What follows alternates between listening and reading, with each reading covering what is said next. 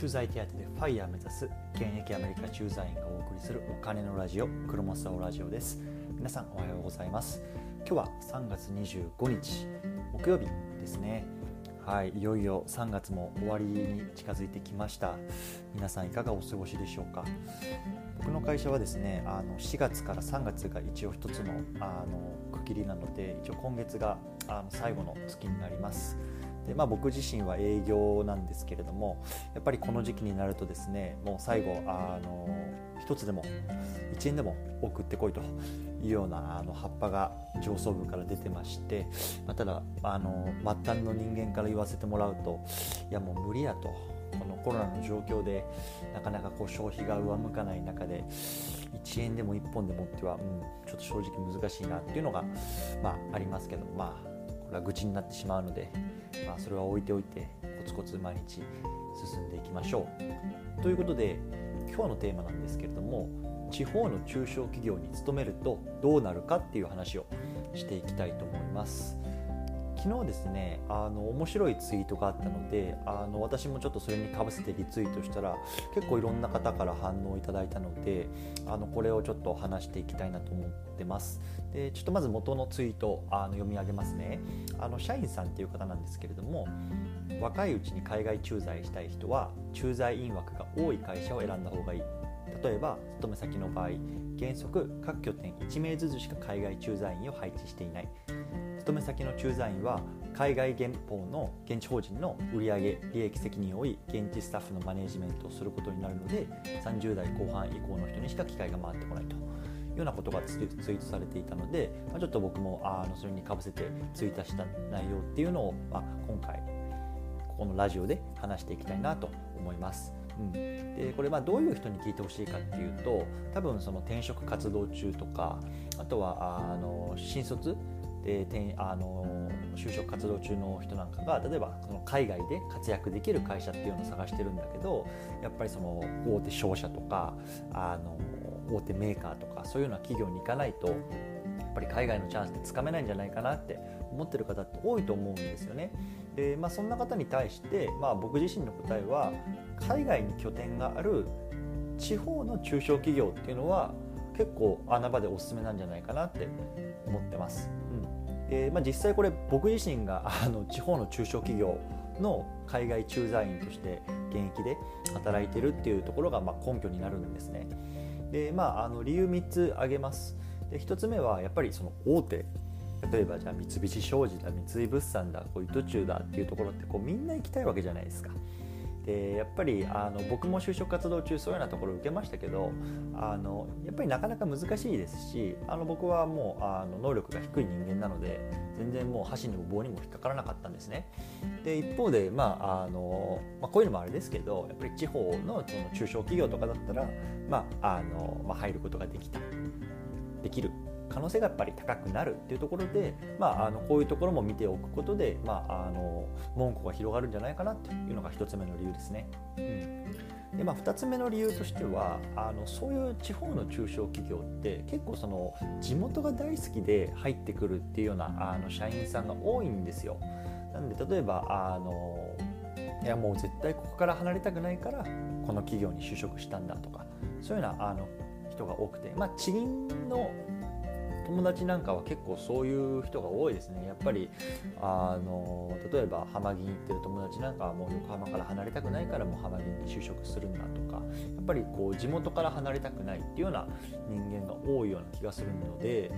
逆を言うとそのまあ国内であれ国外であれこう転勤に結構消極的なあの人が多い組織だと思います。なので、まあ、そんな中でこうあの転勤したいです特に海外行きたいですってこう手を挙げる人ってやっぱりあんまり多くないんですねなのでその手を挙げれば手を挙げた分だけこう早くあのチャンスが巡ってくるっていうあの、まあ、確率論ですけどねっていうところがまあ一つ2つ目の理由です。でまああの3つ目の理由として、まあ、ここにも通じるんですけど大手企業に例えば仮に入れたとしても結局やっぱりその中でこの海外転勤したい人ってやっぱり多いわけですよねおそらく、うん、だからその入ったとてその海外転勤待ちこうリストにこう自分がこうノミネートされるだけなんですよね。なんで結局やっぱりその外に出るのにこう時間がかかってしまう。なので例えば今から転職してでそこのリストに入ってじゃあまた3年5年後にこう出るってなると、まあ、結局やっぱり結構時間がかかってしまうので、まあ、そうそういうのであれば、まあ、地方の中小とかに入ってこう1年後2年後にこうすぐ出ていけるっていうようなところの方が、まあ、僕はいいんじゃないかなって思ってます。はい、ちょっとここからあの僕自身の話をしていきたいと思うんですけれども、まあ、僕はあの新卒であのやっぱりあの都心の大手企業をこうまずは目指していろいろこうあのレジュメ書いたりとか面接受けたりしたんですけれども、まあ、あのことごとくダメだったんですよね。でやっぱりあのこう就職浪人だけはしたくないなと思っていたのであのとりあえずまあ少し幅を広げるっていう意味でいろんなこう地方の中小企業とかにもこうあのいっぱいいっぱいレジュメを出していたんですよ。でまああの運よく今の会社に拾われるというかあの就職することができてじゃあまあそこに行きますというような話になりました。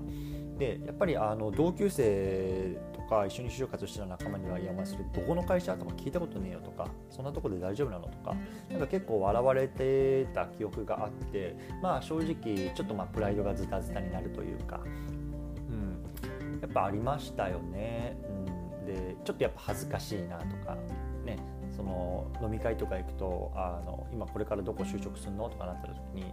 俺の会社誰も知らないんだけどなみたいな。でこう言ったとしてもうんみたいな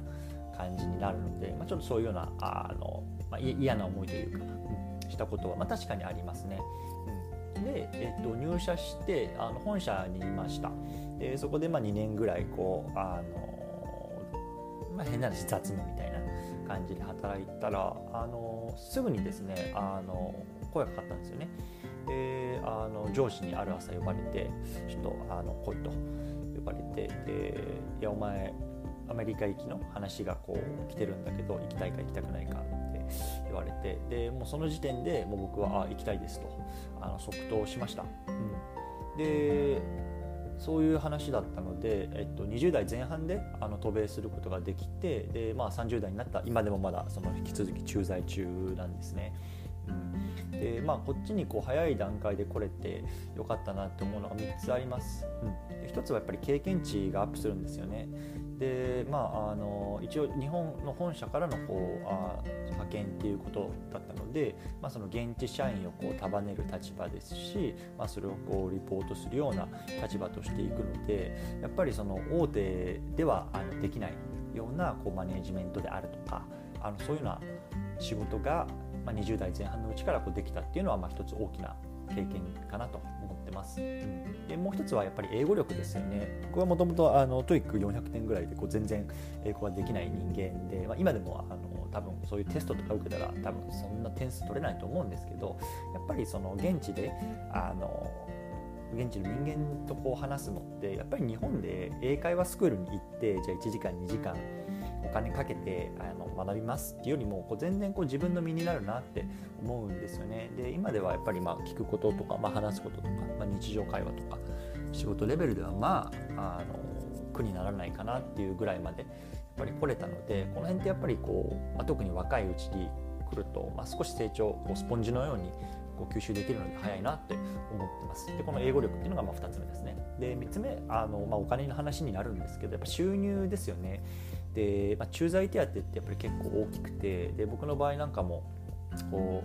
う家賃であるとか、まあ、あの保険であるとかもうその辺がこう全部会社からバックアップされていてもう本当にこう自分の給料がまるまる自分に使えるっていうような状態ですしで、まあ、僕はそういうあの資金をこうどんどんどんどん投資の方に回して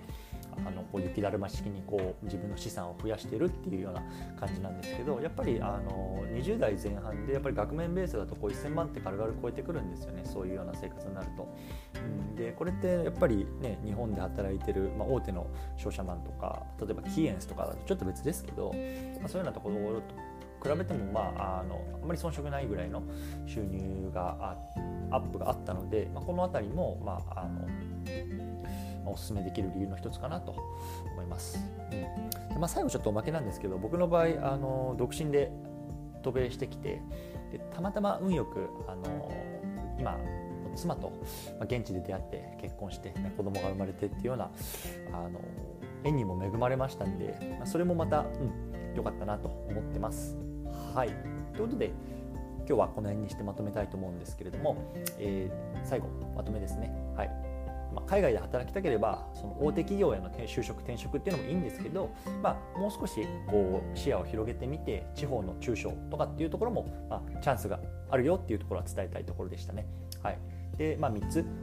あって経験とか語学力また収入の面でこう加速で加速度的にこう伸びていくよっていうのがまあ大きなメリットですよね。